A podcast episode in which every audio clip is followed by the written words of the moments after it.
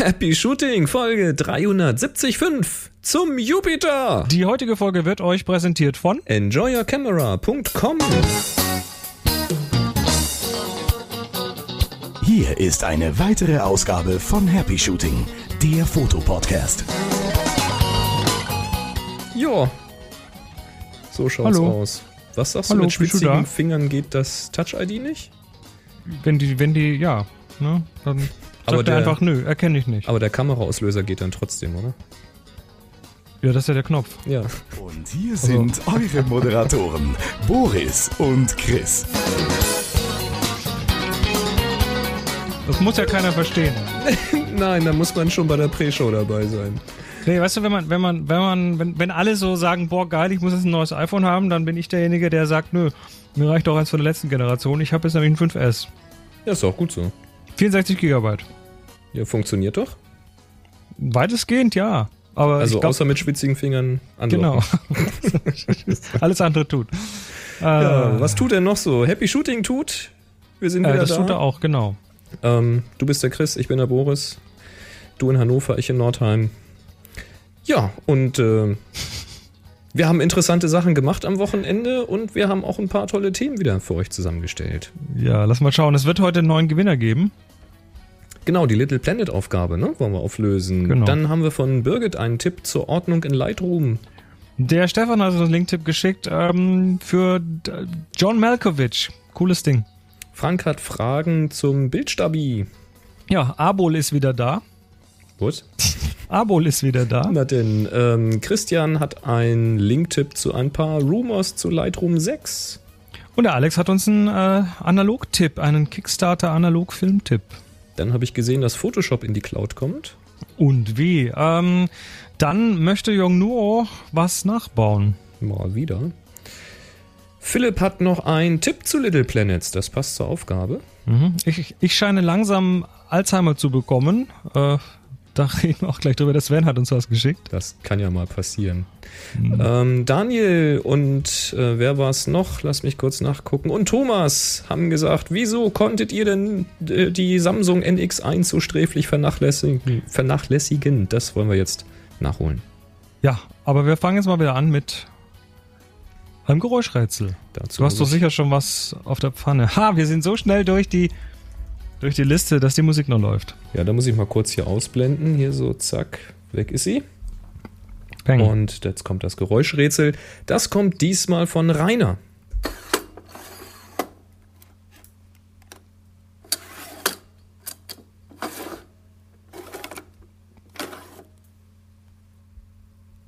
Tja, WTF. willst du noch mal? Ich hab, ich, nee, lass, aber ich habe ich hab nicht, nicht, nicht nachgelesen, was am Ende der Sendung aufgelöst wird. Also ich bin jetzt, äh, ah, okay. ist das die Schublade, die er aufmacht und erstmal die Kamera rausholt? Nicht ganz. Aber so klingt's, ne? Schublade. Hat so, aber hat Fotografenbezug. Aha, na gut. na gut. Falls ihr Fotografenbezug habt, nee, falls ihr Fragen habt über Fotografie, dürft ihr uns die hier live reinwerfen. Es ist, wo wir das aufnehmen, Dienstag, der 30.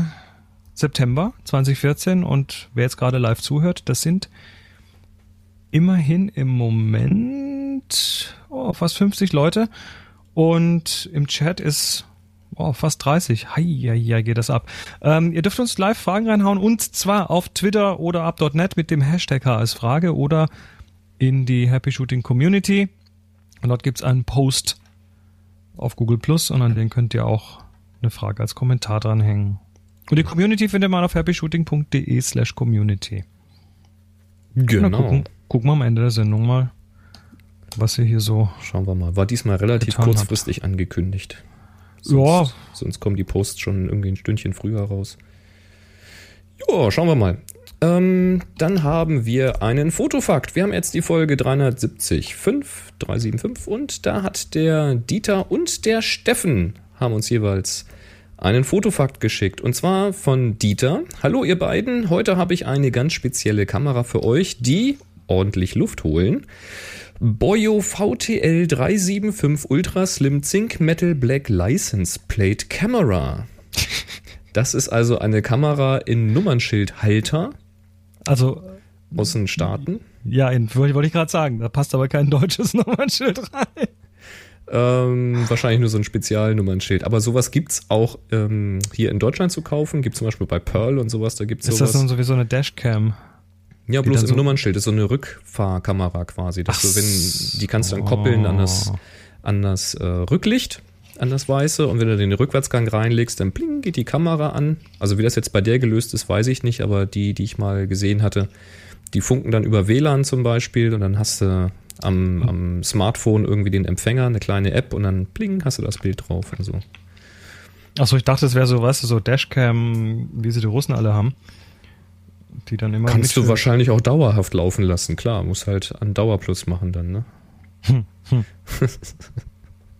Ganz lustig. Ja, und der Steffen hat uns noch einen Fact gegeben, und zwar einen Drucker, den HP Photosmart 375 Compact Photo Printer. Jo, Okay, passt doch. gut. Ja, schönen Dank dafür. Und wenn auch ihr einen Fotofakt für einen der nächsten Folgen habt, dann äh, immer her damit an info at happyshooting.de, Stichwort Fakt, kurzer Stichwort dazu und dann irgendwie Betreff und Link. Und die Nummer, wenn es geht. Dann Die Nummer ist wichtig. Ja. die, die Nummer Am besten Betreff, Betreff. sonst, sonst finden wir das nicht. Ha, so, bist wieder erholt. Ich bin dabei, mich zu erholen. Ja, Ja, wir hatten ja am Wochenende Doppelpack-Workshop. ja aber getrennt voneinander. Ja, erzähl mal, was du so gemacht habt. Also ich habe einen Lichtworkshop in Nordheim gemacht, zwei Tage, Samstag, Sonntag mit einer unglaublich agilen Gruppe, neun Leute waren wir. Und äh, ja, da ging es um ja zum einen die Grundlagen, Belichtung, also wie meistere ich den manuellen Modus an der Kamera, welche Tricks gibt's bei den Belichtungseinstellungen, wie kann ich das verfügbare Licht nutzbar machen. Ähm, dann ging es natürlich um die Porträts, also wer schon mal auf dem Happy Shooting Workshop hier in Nordheim war, der kennt das in etwa. Und ja, dann ging es eben an Strobist, also mobile Blitze. Und da haben wir dann so richtig Gas gegeben. Das war mal schon etwas intensiver. Wir haben also angefangen mit einem One-Light-Setup, also nur mit einem Licht zu arbeiten, auch erstmal nur ohne Lichtformer, was total interessant war, weil die Teilnehmer haben es dann wirklich geschafft, das Licht wie die Sonne einzusetzen, auch mit entsprechendem Weißabgleich, sodass Außenaufnahmen entstanden sind mit Blitzlicht, den du das aber nicht ansiehst. Also wo man auch hätte sagen können, ja, da hast du doch irgendwie mit dem Reflektor oder da hast du doch mit der Sonne gearbeitet. Ja, wenn man aber weiß, wo die Sonne stand, dann weiß man, das konnte nicht sein. Das muss also Blitzlicht gewesen sein. Das haben die richtig gut gemacht. Und am zweiten Tag ging es dann richtig in die Vollen. Da haben wir dann einen zweiten beziehungsweise auch einen dritten Blitz aufgebaut, haben wir mit Farbfolien und verschiedenen Weißabgleichen gearbeitet. Und das war ziemlich krass, weil wir waren wieder hier in der alten Brauerei untergekommen. Wer schon mal in Nordheim war, hier auf einem Happy Shooting Workshop, der kennt die Location. Und diesmal waren wir wieder oben im Café, da mit dieser Balustrade da ringsrum. Und diese neun Leute haben es tatsächlich geschafft, die gesamte Location zu beschlagnahmen. Das heißt, sie waren unten im Gewölbekeller, also im alten Badehaus. Sie waren im Café, sie waren auf der Balustrade, sie waren ganz exklusiv, haben wir bisher noch nie aufgemacht, ganz exklusiv im Turmzimmer. Da steht nämlich auch ein Schlagzeug und das ist auch nochmal eine ganz coole Ecke. Sie waren im Treppenhaus, sie waren auf der Terrasse, in den Gebüschen, sie waren draußen. Was haben die in den Gebüschen gemacht? Überall. Also es ist unwahrscheinlich. Ähm, Robby, äh, Robby Tobby hier im Chat war dabei, der schreibt hier gerade, der Lichtworkshop war echt klasse. Ja, ihr wart auch echt eine, eine super Gruppe. Ja, haben viele Bilder besprochen. Das, glaube ich, kam extrem gut an. Also wirklich mal ähm, sich gegenseitig die Erfahrungen zu schildern und auch meine Meinung dazu zu hören, was ich gut fand, was ich schlecht fand und wie die anderen ein Bild sehen und interpretieren. Das bringt immer unglaublich viel. Und da haben wir uns auch richtig schön Zeit für genommen. Das hat dann zwar dazu geführt, aber dafür bin ich ja berühmt, dass äh, die Endezeit nicht immer exakt eingehalten wurde. Och, aber ich sag mal, das sind alles Bonusstunden, die gibt's kostenlos dazu. Da bin ich ja gar nicht so. ist Nee, das schön. war, war sehr, sehr cool und auch beim Gruppenfoto hatten wir riesen Spaß. Das verlinken wir natürlich auch. Ich habe so zwei, drei kleine Zeitraffer-Videos gemacht mit dieser Instagram äh, Zeitraffer, mit dieser Ultra Hyperlapse. Hyperlapse, genau. Und da wollte ich mal gucken. Die sind irgendwie ganz nett geworden. Vielleicht kriege ich die noch zusammengeschnitten. Ich weiß nicht, ob das jetzt bis zum Donnerstag klappt. Ansonsten wahrscheinlich am Wochenende. Äh, kleine Musik hinter und dann findet ihr die auf meiner Fotoseite. Verlinken wir dann mal. Cool. Und du warst ganz woanders. Ich war in Hamburg. Ich äh, habe ja so eine Kooperation gemacht mit dem Alexander Waschkau von Hoaxilla. Der, Der Hoaxmaster. der Hoaxmaster, genau, der nicht nur ähm, ja, der nicht nur auf hoaxilla.de die die Hoaxes aufdeckt gemeinsam mit seiner Frau Alexa, sondern äh, der ist auch äh, gelernter Psychologe Mhm.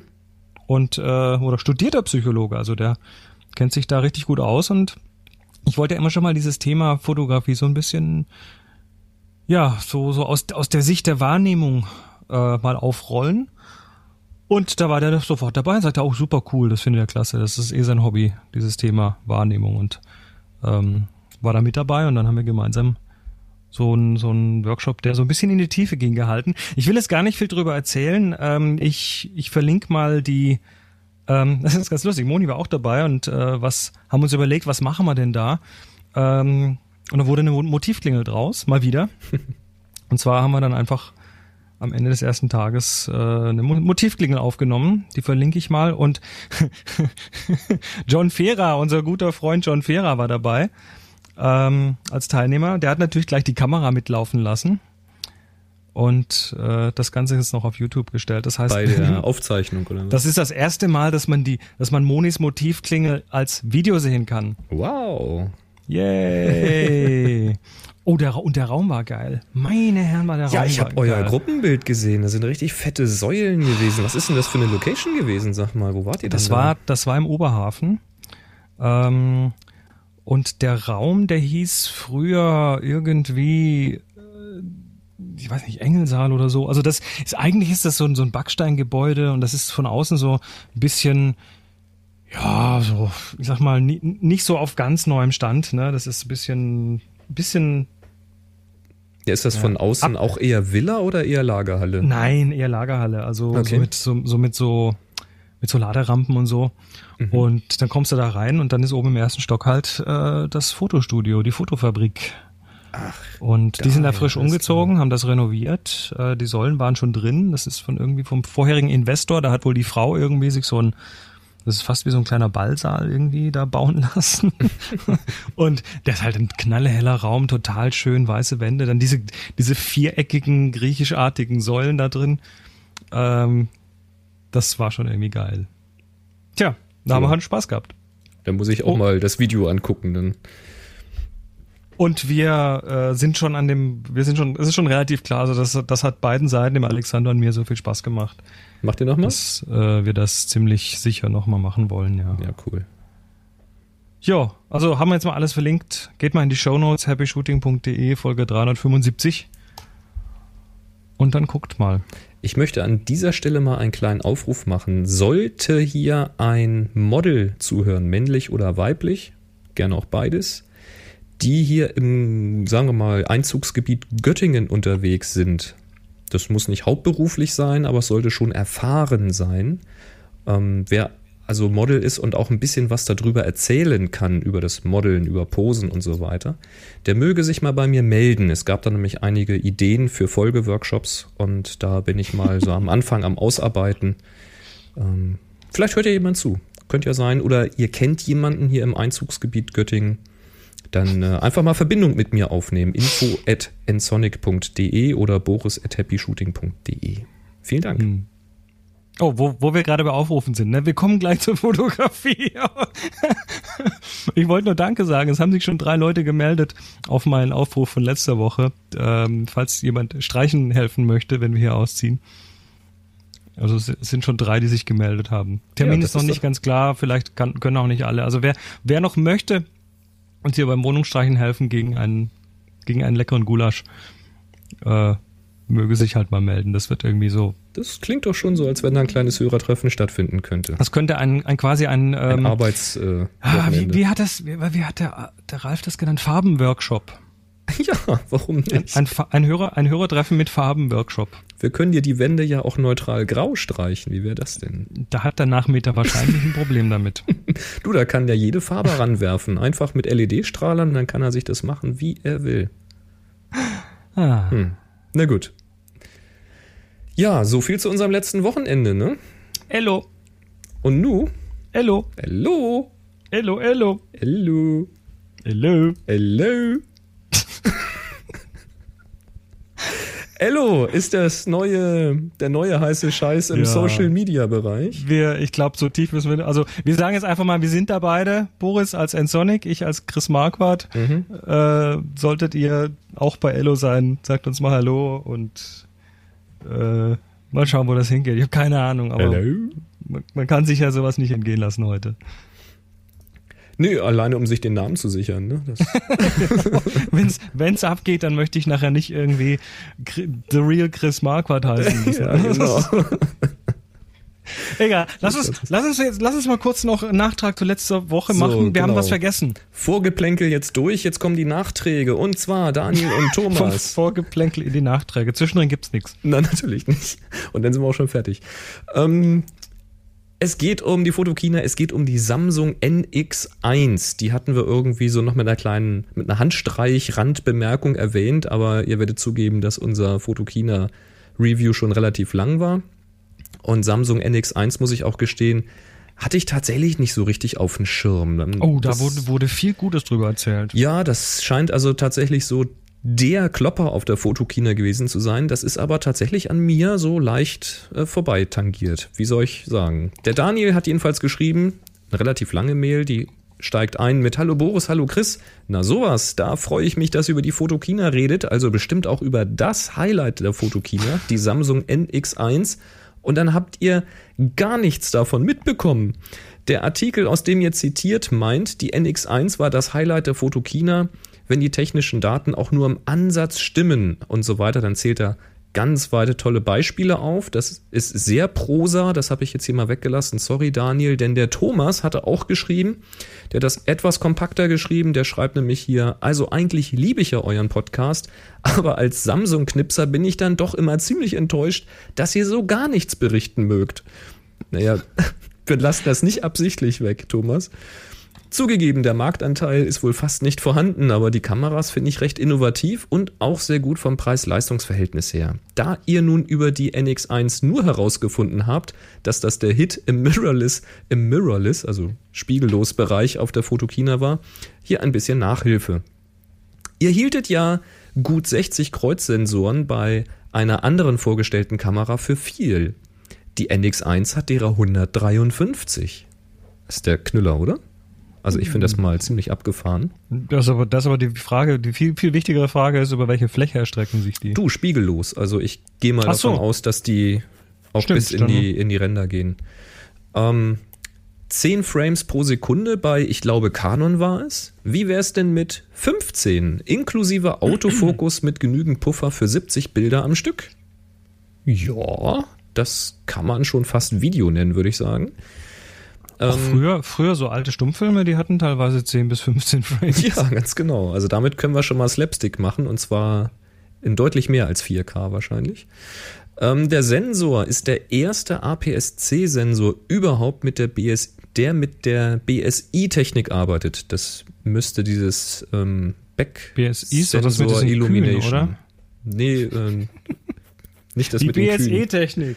Die BSE, nee, BSI, das ist diese rückseitig. Back, Backside Illumination. Backside, genau. Also, also da wird die, da wird die, die, die Verkabelung wird von vorne nach hinten gelegt und damit Mhm. hat man mehr Licht auf den, also mehr, mehr abgedeckte Sensorfläche.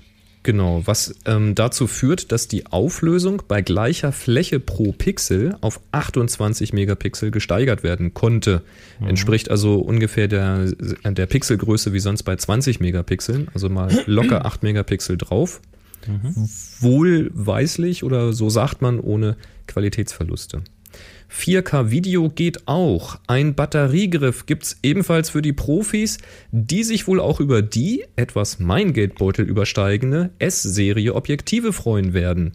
Da gibt's dann zum Beispiel einen 16 bis 50 Millimeter, das hat eine Blende 2 bis 2,8, auch schon ganz lecker. Ähm, das gibt's wohl schon länger und neu ist ein 50 bis 150 Millimeter mit Blende 2,8 durchgängig. Das klingt erstmal interessant. Ähm, die beiden Objektive sind genau wie der Body Spritzwasser und staubgeschützt und an der Oberseite ist noch eine LCD-Anzeige für die wichtigsten Einstellungen. Dann nehme ich mal an, bezieht er sich auf den Body oder haben die Objektive Ne, die Objektive haben kein Display. Ne? Nee. Da meint er den Body. Ach ja, den elektronischen Viewfinder hätte ich ja fast vergessen. Der hat einen Lag von 5 Millisekunden. Oh, das, ist schnell. Äh, wäre schnell. Die, ne? Olympus ist ja gerade beschleunigt worden. Auf wie viel waren es? Auf 15 oder so? Ja, äh, würde ich gerne mal live sehen, würde ich mal so sagen. Ja, schreibt er weiter so. Ich hoffe, ich konnte ein bisschen Interesse für einen etwas kleineren Hersteller entfachen. Und dann hat er noch ein paar Links dazu geschmissen zu DP Review, zu Heise und zu Golem, wo Ja, das noch ein bisschen mal. ausführlicher steht. Weißt Preis du, was ich da- übrigens, Preis 1500 Dollar. Mhm. Da kann man jetzt erstmal nicht meckern. Weißt du, das eine, also viele Details, USB 3.0 ist dran, ähm, Wi-Fi, Bluetooth eingebaut. Ähm, was ich, was ich spannend finde, ist, dass die, die äh, Kamera 4K-Video macht. Und zwar mit dem H265-Codec. Richtig, H265 kann sie. Das ist der neue Codec. H264 kennen wir inzwischen alle. Das ist das, was YouTube so raushaut und was diese ganzen Online-Streamer so raushauen.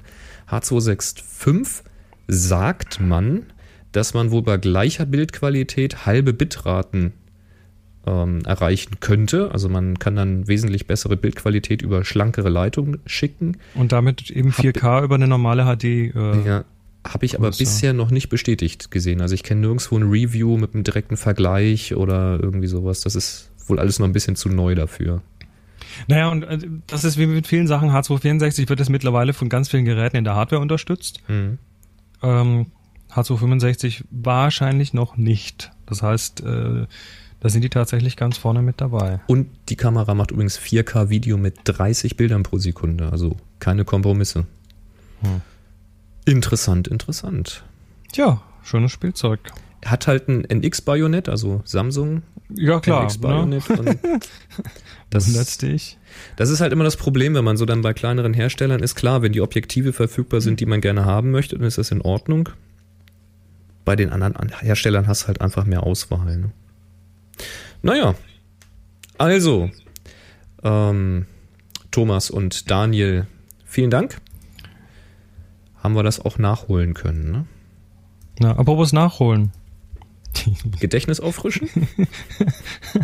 Also, in den Kommentaren fand ich nach der letzten Sendung von Sven Tetzlaff, mit dem ich ja schon mehrmals in der Sendung hier geredet habe, das ist unser, unser Außenkorrespondent in China, ähm, sch schrieb er, und zwar muss man jetzt also den ersten Satz sich mit der Stimme von Thomas Magnum vorstellen. Ich weiß genau, was Sie jetzt denken. Und Sie haben recht. Man soll natürlich keine Alzheimer-Witze machen, aber in der Folge 346, Titel Die klassische Kuh, haben Chris und ich ausführlich über Hofan gesprochen. In der HS 374 Chris so, Hofan habe ich noch nie was von gehört. Und tatsächlich hätte Boris schon damals den Shownotes folgen und das Hofan Erweckungserlebnis 28 Folgen früher haben können. Tja, ist so. Positiv, also das, ne, um ganz kurz zurückzugehen, in der letzten Folge äh, habe ich ja den Link gebracht mit den Fotos aus Hongkong aus den 50ern und 60ern und das war eben besagter Hofan. Ja, den hatte ich herausgefunden. Mhm. Lustig. Ich hätte sie auch schon früher finden können. Tja, und äh, dann schreibt er weiter, positiv betrachtet sensibilisiert dieses Wiederholungsthema ja vielleicht doch noch für die anderen Links in den Shownotes der HS3 46. Denn wie dort schon gesagt, in der asiatischen Fotografie sind noch so einige Schätze zu heben. Nochmal zurück zu Hofan. Wie ich damals erzählte, kann man sich einen Zugang zu Hofan erarbeiten, wenn man sich vergegenwärtigt, dass er als Zehnjähriger vor, vor den Japanern von Shanghai nach Hongkong floh und dort dann vor allem in der Filmbranche, in Klammer Shaw Brothers, seine Karriere machte. Und schaut man sich seine Bilder genau an, dann kann man sich gut vorstellen, dass er von Murnau, Galen und Lang inspiriert war, womit wir wieder einen Kreis nach Deutschland und zum super Podcast Happy Shooting geschlossen hätten. Wegen so Lang weit oder was? Ja, deutsche Fotografen. Also ich, äh, ja, mehr Culpa, ne? Das ist so ein Klassiker. Da äh, hat man irgendwie 20 Links und schaut sich ein paar davon nicht an und äh, aber das ist natürlich unverzeihlich. Aber siehst du, manche Sachen muss man einfach dann irgendwie doch komplett selbst entdecken, damit man sich, äh, damit man es, damit es dann irgendwie klingelt. Und hier hat's dann auch geklingelt. Also im zweiten Anlauf, aber immerhin. Ja, Ja. und wer kennt Thomas Magnum noch? Ja, nicht mehr viele wahrscheinlich. Tom Selleck. Ich verlinke mal die 346, die klassische Kuh. Und äh, da, wenn man deinen Shownotes runterscrollt, dann ist eben Links zum Interview mit Sven Tetzlaff und da gibt es eine ganze Menge zum Thema Fotografie in Asien. Und jetzt bitte alle dahin gehen zur Folge 346 und alle diese Links angucken. Wenn wir hier fertig sind. Das sind aber tatsächlich irgendwie 20 oder mehr. Das ist doch gut. Haben noch was zu Ja. lesen. Oder gucken. Und zum Gucken. Tja, Sehr schön. Ja, Sven, danke fürs Aufpassen. Dann haben wir als nächstes den Philipp. Der hat was Tolles geschickt und zwar zum Thema Little Planet. War ja auch die aktuelle Aufgabe. Hi Christoph, hi Boris, seit Folge 368 bin ich bei eurem Foto-Podcast dabei. Genieße ihn sehr und möchte euch dafür großes Lob und einen Riesendank aussprechen. Durch das Podcast-Abo verpasse ich keine Sendung. Insbesondere Moment, Moment, der hat mich gerade mit vollem Vornamen angesprochen. ja, Ist ja auch noch nicht passiert. Christoph. Das ist in der Tat selten, ja. Das ist in der Tat noch nicht vorgekommen. Ja, kannst du mal Jetzt, sehen. jetzt, ist, jetzt ist mein Geheimnis gelüftet. Ja, du bist nicht Christian, du bist Christoph. Ah, so schnell kann es passieren. Podcast-Abo ist übrigens immer eine gute Idee. happyshooting.de, da steht alles äh, am besten in so, ein, in so einer kleinen Podcast-Anwendung abonnieren, dann kriegt ihr immer die neueste Folge, falls ihr jetzt hier noch auf der Webseite hören solltet. Ja, er schreibt weiter. Insbesondere finde ich es reizvoll, dass ihr es bei einem Audiopodcast belasst. Das regt meine Fantasie und Kreativität an, auch wenn ich während des Hörens gern mal auf eure Internetseite surfe. Ja, das ist doch auch gut so. Bisher habe ich mich zwar noch nicht getraut, ein Bild zu euren Aufgaben auf Flickr zu stellen, aber ich arbeite so gut ich kann und mit großer Begeisterung mit. Speziell habe ich mich mal an einem an einen Little Planet gewagt und bin mit meinen ersten Ergebnissen auch ganz zufrieden. Zum Einreichen reicht's qualitativ, aber glaube ich wieder nicht. Moment, da müssen wir jetzt mal eine Lanze brechen und müssen sagen, ähm, scheiß doch drauf, mach doch mit. Es geht doch bei diesen Aufgaben, die wir hier äh, erteilen, nicht darum, dass ihr hier Hochglanz perfekte Fotos abliefert, sondern es geht darum, dass man dem Bild ansehen kann, dass ihr es wirklich versucht habt, dass ihr wirklich euch Gedanken gemacht habt, dass ihr etwas ausprobiert habt und dass ihr selbst hoffentlich etwas dabei gelernt habt. Darum geht doch das. Das ist doch Quatsch. Wir wollen doch hier nicht irgendwie Fotos haben, die Pulitzerpreise abräumen könnten oder so. Ist doch, ist doch Quatsch. Also mach einfach mit, Philipp. Reich einfach mal ein. Einfach mal machen. Komm aus deiner Komfortzone raus und trau dich. Fuß ins kalte Wasser. Naja, dann schreibt er hier weiter. Insbesondere ist mir beim Hören der Folge 373 zum Thema Little Planets die Idee gekommen, dass man bei einem Bild doch am besten vorher überprüfen könnte, ob wichtige bzw. welche Teile weggeschnitten oder unkenntlich werden durch diese Verzerrung ne, außenrum. Also habe ich eine Maske, in Klammern Bild, gebastelt, die man am Rechner über das Kandidatenbild legen kann und die dann die entsprechenden Bereiche schwarz ähm, färbt oder ausblendet. Und damit ihr und die Hörer auch etwas davon haben, schicke ich euch gleich eine PDF-Datei mit mit der Anleitung dazu. Die könnt ihr dann auch gerne weitergeben, schrägstrich verlinken. Ich hoffe, ihr könnt etwas damit anfangen oder habt zumindest Spaß damit, euer, was? Le- Le Petit Nikolas. Nicolas. Ich musste erstmal die Buchstaben hintereinander bringen. Lepetit Nikolas alias Philipp Koch. Jo. Ähm, das geben wir gerne weiter. Ich packe das PDF in die Shownotes. Da beschreibt er quasi, wie er rückwärts aus so einer Art Little Planet, also aus einem quadratischen Bild mit, runden, mit einer runden Maske, wie er das wieder auffächert und dadurch dann ein ganz interessantes Muster bekommt, das er über das Originalpanorama legen kann, um dann zu sehen, wo er schon mal vorarbeiten kann, damit das nicht, äh, wenn es hinterher rund ist, zu aufwendig ist, da Retusche zu machen. Ein, Ganz cool. Eine inverse, po, inverse Polarkoordinaten-Geschichte. Ja, genau. Nee, ist eine ganz pfiffige Idee, kann man mal machen. Es gab außerdem noch ein Feedback in den Kommentaren, war das, glaube ich. Ich weiß jetzt leider nicht von wem, kann jetzt nicht so schnell nachgucken, dass die verlinkte Methode von mir, so ein Little Planet zu machen, ja nur so diese Notlösung ist, die schnelle Möglichkeit. Ich kannte bisher tatsächlich keine andere.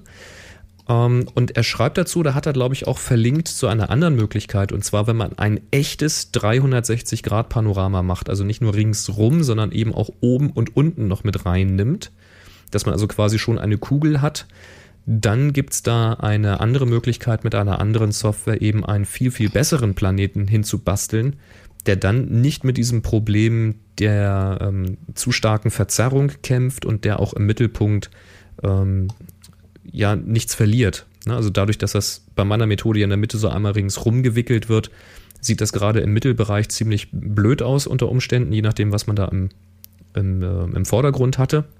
Da muss man mal gucken, dass das da einigermaßen leer ist. Und bei seiner Methode ähm, geht das natürlich dann wesentlich besser. Ist natürlich auch ein bisschen aufwendiger. Also kann ich euch empfehlen, nochmal in die letzte Folge, in die Show Notes reinzuschauen auf happyshooting.de und da nochmal nachzugucken. Da jetzt mal unbekannterweise vielen, vielen Dank dafür. Ich schaue mir gerade schon den, die Bilder zum nächsten Link an. Das ist ja der Hammer. Zu Yongnuo? Das ist ja der 1 zu 1 Rip-Off. Absolut, ja. Oh, nee, echt? Erklär mal kurz, worum es geht. Ja, ich dachte, ich dachte, als ich es gelesen habe, so Yongnuo möchte das Canon 5014 nachbauen. Mhm. Ähm, Das und dann dachte ich, 3020 haben sie schon mal nachgebaut. Okay, und ich dachte, naja gut, das wird halt so ähnliche Specs haben und so weiter. Und jetzt schaue ich mir gerade die Bilder an. Ähm, ja, ne, wenn, wenn nicht Jungno draufstehen würde, würde ich sagen, das ist das Canon 5014. Das sieht ja eins zu eins identisch aus. Da ist sogar das, so, sogar die Schrift, die, die, die, die, die, die, die Streifen oben drumrum, das hat ja so einen leichten Goldrand. Äh, diese Ultrasonic-Aufdrucke, die 50 Millimeter in der gleichen Schriftart, der Knopf AFMF, das ist ja heilige Scheiße. ja. Wie Und ist das denn, wie ist das denn optisch? Das weiß man ja wohl noch nicht, ne? Weil Also Ka gibt's ja noch Canon, nicht. Canon freut sich, ne? Die haben jetzt so richtig Freude. Das ist ja das Kuriose. Ähm, Yongnuo war auf der Fotokina und Ja. hat da wohl das, ähm, wenn ich richtig informiert bin, das, was ist es, 30 oder 35? 35, ne? 3520, was Canon ja auch hat, ist Laute. Und das 5014 auch äh, vorgestellt und ausliegen gehabt. Und das ist schon interessant, dass der Zoll da nicht gekommen ist und hat das beschlagnahmt. Also scheinbar gibt's da Naja, der wussten wahrscheinlich nichts davon. Ich meine, Naja, jetzt mal ernsthaft. Wenn du jetzt von Canon oder Nikon bist und du kennst doch die Chinesen, guckst du da nicht rum? Das wissen die doch, das kannst du mir weiß- nicht erzählen. ich habe keine Ahnung, ob das unterm Radar gelaufen ist. Vielleicht ist es auch optisch so scheiße, Vielleicht dass haben die aber das auch, egal ist, weißt du? vielleicht gibt's da ja kein Copyright auf das Gehäuse. Das kann ja auch noch sein, dass es nicht geschützt ist. Also es ist auf jeden Fall frappierend. es ist völlig frappierend auf Das diesen ist, Fotos. das hier. ist eins zu eins, ist das, ja. Die haben, die haben das genommen, haben es abgegossen äh, und, und haben die Einzelteile wirklich, also das, ich, ich habe das für 5014, also das ist, Also ich weiß weder, wie das von der Qualität ist, noch wie das von den Preisen kommt. Im Chat kommt gerade ein Link zu Krollop und Gerst. Der hat da wohl auch schon drüber berichtet. Okay. Habe ich jetzt noch nicht gesehen. Schreibt der da was über Preise? Weiß der da schon was? ähm, Der Martin ist da ja auch immer ganz informiert, wenn es ums Kanon also 100, 100 geht. Euro Preisersparnis steht hier, Hm. Okay. anscheinend. Naja. ja, gut. Ich meine, 100 Euro haben oder nicht haben, ne? Sind Ja, schon das, 200 also Euro. das, das ist tatsächlich ein, ein starkes Stück. Also das, da bin ich ja, äh, das finde ich jetzt nicht wirklich nicht so richtig cool. So dieses einfach nur abribbeln.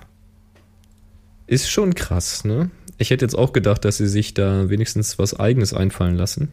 So wie diese Samyang oder sowas. Tja, Also wenigstens ein eigenes Gehäuse hätten sie machen können. wird man sehen. Also ich, äh, ich war erschrocken, dass das so eins zu eins ist und dass die das so offenbar auf der Fotokina haben zeigen können, ohne da Stress zu kriegen. Oh, Kunststoffbajonett soll es haben. Ja, pff, who cares?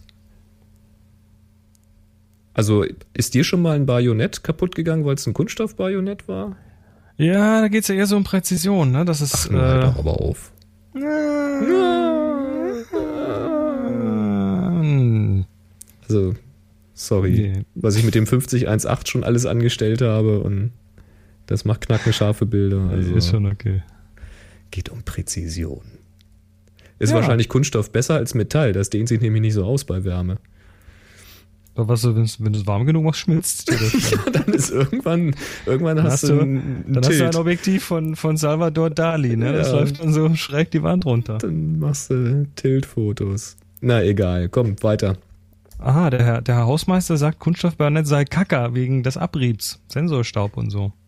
Ja, natürlich, Das genau. kommt aber jetzt auf den Kunststoff an. Habe ich auch ständig im Spiegelkasten, seit ich diese Objektive habe. Ich habe immer ja, wenn du dein, deine Kamera schüttelst, dann rasselt das schon. Ne? Mhm. Hört man Mhm. auch. Das, das, ist, das ist dein zersprungener Spiegel, der da drin liegt. Dann hat das iPhone 5 auch ein Kunststoffbajonett an der Optik. Das rasselt nämlich auch. Tschakka, tschakka, tschakka, tschakka, tschakka. Ja, ja, so ist das. Ich bin mal gespannt, wann die ersten Reviews kommen. Das wird bestimmt nicht mehr lange auf sich warten lassen. Dann gucken wir mal. Äh, auch mal gucken kann man bei Photoshop. Photoshop Oh, kommt in die Cloud. Das, äh, ja, das ist ja schon wieder, die, die machen ja einen komischen Move nach dem anderen. Ne? Erst so diese Cloud-Geschichte mit, äh, mit Abo und so. Mhm. Aber da ging es halt darum, und- dass du noch da echte Software hast und in der Da Cloud hast es noch deine auf dem Daten. Rechner und dann kannst du auch irgendwo in der Antarktis sitzen äh, und, und kannst deine Bilder bearbeiten. Und jetzt in die Cloud. Was heißt denn das genau für Software in der Cloud? Ja, das ist ja, ist ja nochmal eine ganz andere Nummer. Wie sie das jetzt genau lösen, weiß ich nicht. Die, Also das- die das Newsmeldung so bezieht sich erstmal auf das Chromebook. Dieses Google Genau. Chromebook, da gibt's ja das Chrome OS, was im Grunde genommen nur ein Chrome-Browser ist, in dem dann eben alle Apps laufen. Also quasi Web-Anwendungen, wie man das schon kennt. RSS-Reader gibt's im Web, hier so Feedly und Konsorten, Baskus habe ich. Ähm, oder was du vorhin gesagt hast, dieses Hootsuite zum Twittern und Machen und Tun. Das sind alles so Apps, die eben So webbasiert die, halt die sind. im Web halt laufen. Ne? Und das Ja. kannst du mit so einem Chromebook halt machen. Aber die Frage ist immer, wie kannst du denn jetzt wirklich mal mit einer ernsthaften Anwendung mal was machen, weil man will nicht immer nur so Webgedöns machen. Und jetzt haben sie halt gesagt, Photoshop will jetzt quasi direkt aus der Cloud auch geladen werden, also quasi gestreamt werden. Ein gestreamtes Photoshop. Und da weiß ich jetzt nicht genau, was das gestreamt an der Stelle bedeutet, Das weil kann natürlich jetzt auch bedeuten, dass du dich über diesen Link auf so eine Art Terminal-Server verbindest. das meine ich, dass du quasi so eine Art äh, Screen-Sharing machst an der Stelle Das könnte ich mir und dann vorstellen. nur das ja. nur das Bild geshared bekommst quasi und so Mhm. eine Art virtuelle Remote-Maschine bedienst. Das heißt, dass da irgendein Rechenzentrum ist, auf dem wo auf den Rechnern irgendwie was weiß ich zigtausend virtuelle Maschinen laufen, in der dann jeweils ein Photoshop läuft. Richtig. Also sowas Das- kann man das- machen, ja. Das klingt für mich Streaming. Also Streaming klingt in dem Fall nicht nach, na das ist eine webbasierte Version. Nee, weil sie haben gesagt, dass es eine vollwertige Photoshop-Version ist. Ohne Kompromisse. Und das klingt für mich schon irgendwie so in Richtung Terminal-Server oder sowas. Und integriert mit Google Drive. Aber es ist erstmal nur für Chromebook, richtig? So habe ich es verstanden. Weil ja. das, weil das Chromebook irgendwie zu, Die machen da zu wenig so Local Deal. Storage hat und zu schwachbrüstig ist, um das äh, vollwertige Photoshop selber auszuführen. Und es soll zunächst mal nur in ähm, den Staaten verfügbar sein, USA. Mhm. Und zwar für, was schreiben sie, Adobe Education Customers, also so für Schulen Ah. und Studenten mit einem bezahlten Creative Cloud Account. Das heißt, das ist jetzt erstmal so eine, so, ein, so eine Art Testbetrieb im Mhm. Kleinen und bevor sie dann die Meute drauf loslassen.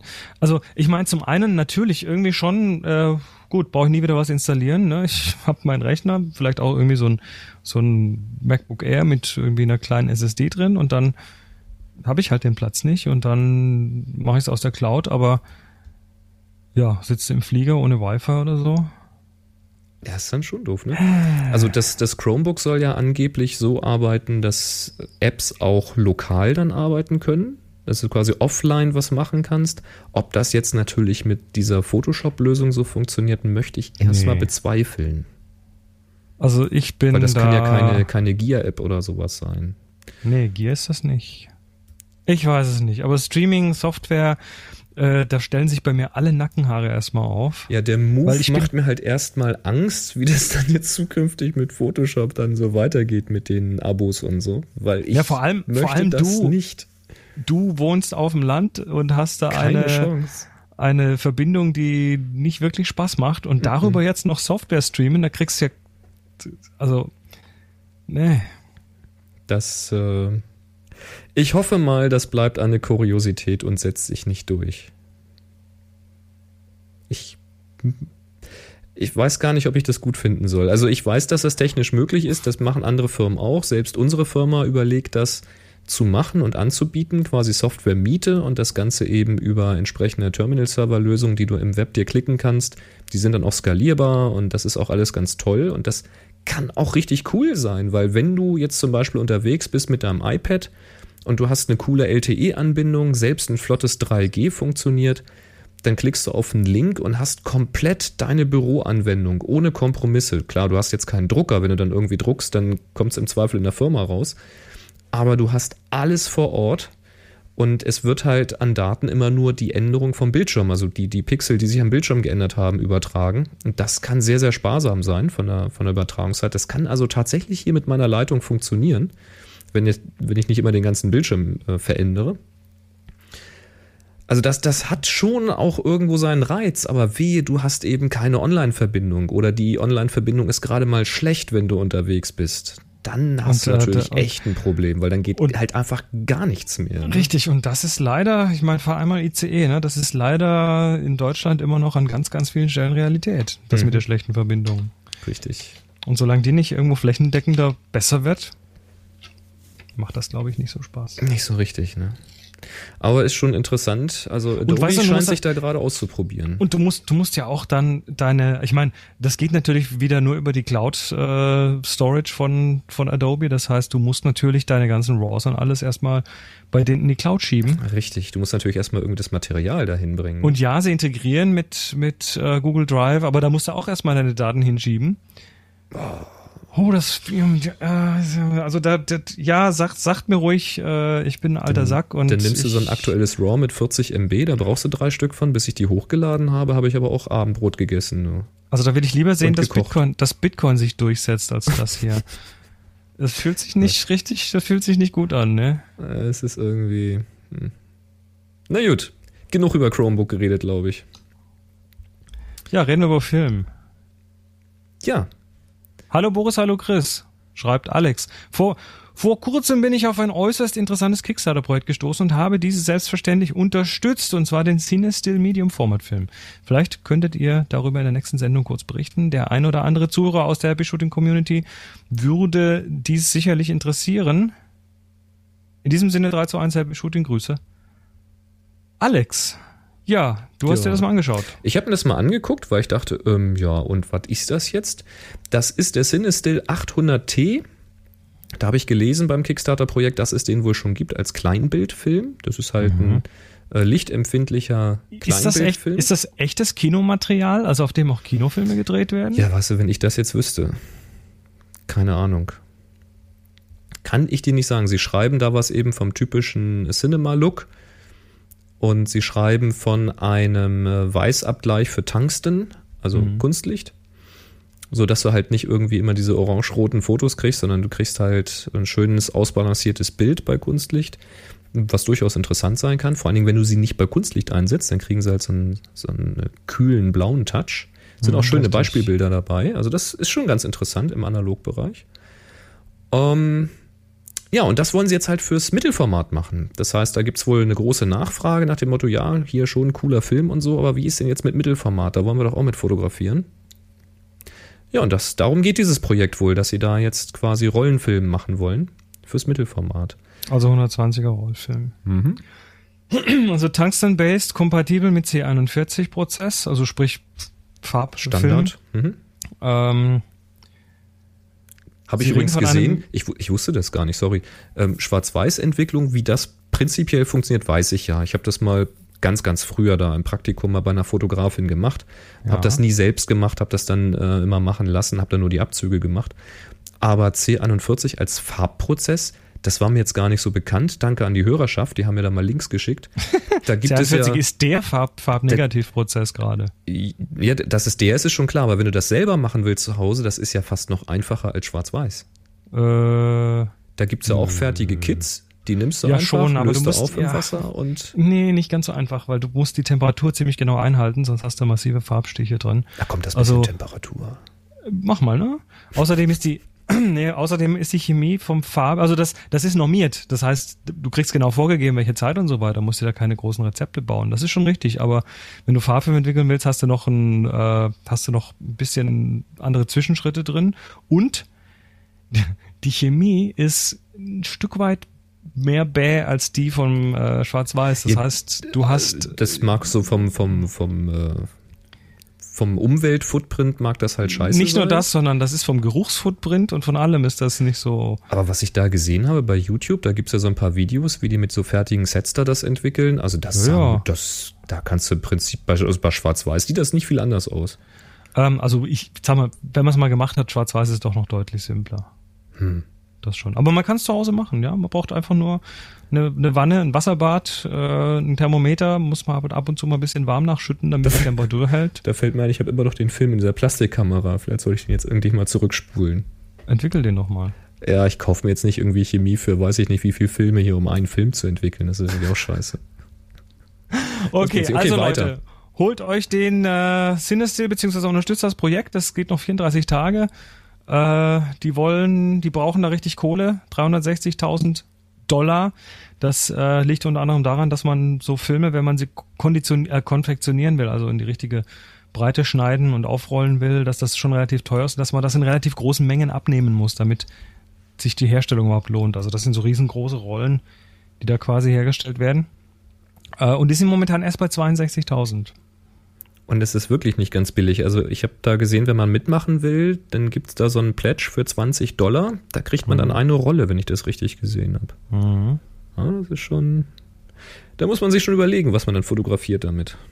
Ja, aber dann werden die Bilder umso wertvoller. Das auf jeden Fall, ja. Cinestill 800T. Interessant, ne? Gut, Aber ich finde es ja, ja schön, dass es prinzipiell mal weitergeht. Dann. Das wäre schade, Ja, wenn das Film stirbt. ist noch lange nicht tot. So. Totgesagte leben länger. Genug Euros in die Phrasenkasse. Weiter geht's. Der Christian hat News rausgetan zu Lightroom 6. Wir vermuten, dass das eher im Rumor-Bereich, also im Gerüchtebereich, sich bewegt, aber das scheint mir doch schon eher gefestigt zu sein, so wie ich Wobei das da steht lese. in der Überschrift steht das Wort confirmed, ne? ja, ja, Das- also das wird schon, wird schon eine gute Quelle sein. aber durch wen ist das confirmed? Ich gebe mal kurz die Daten raus, die da confirmed wurden. Confirmed wurde, dass es wohl noch im September 2014, das wäre dann also heute, äh, noch die Beta-Phase beginnt. Da ich jetzt kein offizieller Beta-Tester bin, ich bin da zwar registriert, aber ich habe da noch nichts von gehört. Keine Ahnung, wer da Beta testet. Werden wir sehen. Release soll jedenfalls im März 2015 sein. Ist auch nicht mehr so lang hin. Schauen wir mal. Ähm, gemacht worden sein soll etwas an der Benutzeroberfläche, also UI, Verbesserungen, ein bisschen aufgeräumter, ein bisschen klarer.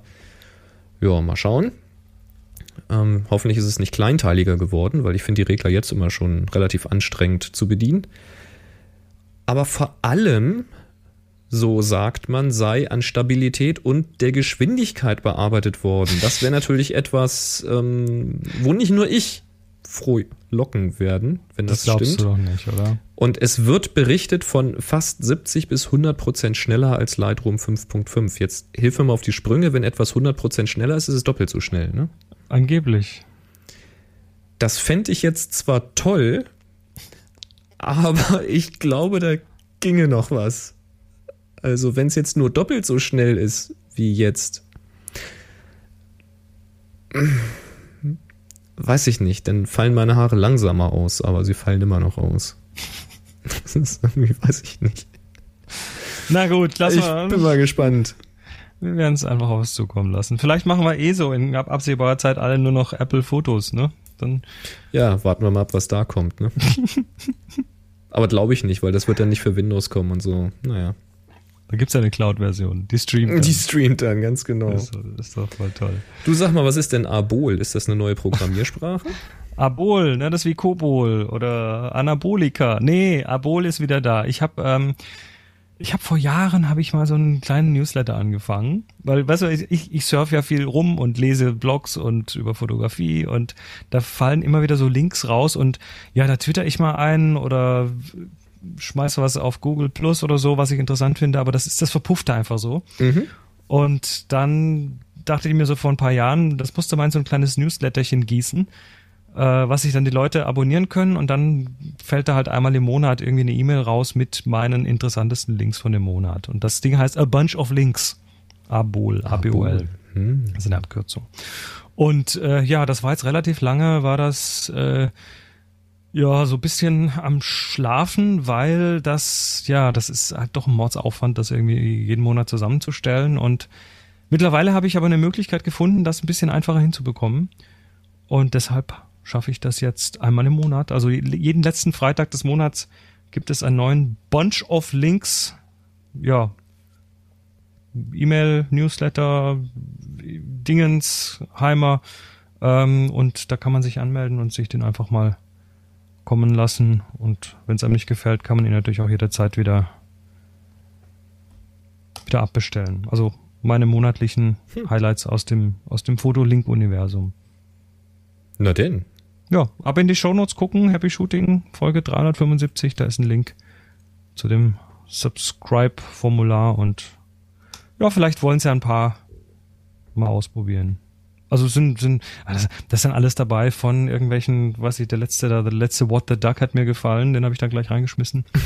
ähm, äh, über so Geschichten wie Van Ho, der war, den hat mich so beeindruckt, der musste da auch mit rein. Äh, über irgendwelche Hardware-Geschichten, die ich interessant finde, oder Projekte oder Fotografenvorstellungen, interessante, mal ein interessantes Video, so einmal quer durch den Gemüsegarten. Na denn. Dann abul, kannst du, abul, abul. kannst du ja für den nächsten Link gleich mal raussuchen, das Interview mit Jim Rakete, ich glaube vom WDR. Gibt's da was? Jo. Wird gerade irgendwie durch die Blogosphäre getrieben. Wie dann? Hab den nur noch keinen Hörlink rausgesucht, sonst hätte ich das heute schon in die Show gepackt. Ist das aktuell? WDR Ziemlich Montalk. aktuell, ja. Montalk, genau, da ist es. Kannst du gleich mal für die nächste Folge mit raussuchen. 376. Mach ich. Fällt mir gerade so ein. Ähm, und ab und zu, apropos ausprobieren, da haben wir das hier.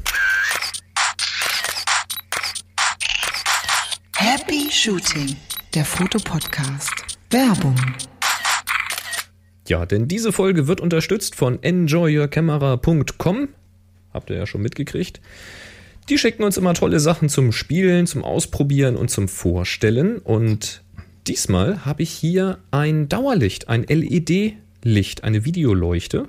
Yay. Aber das Schöne an einer LED-Videoleuchte ist, dass sie ja nicht nur für Video funktioniert, sondern sie funktioniert ja auch für die Fotografie. Ist gut, ne? Also Hauptsache man hat Licht. Und, das, ja, und das Schöne am Dauerlicht ist halt im Gegensatz zum Blitzlicht, dass man eben sieht, wo es hinfällt. Das heißt, man kann den Schatten schon ganz genau oder den Schattenverlauf genau justieren, bevor man überhaupt mal ein Foto macht. Das ist ganz cool.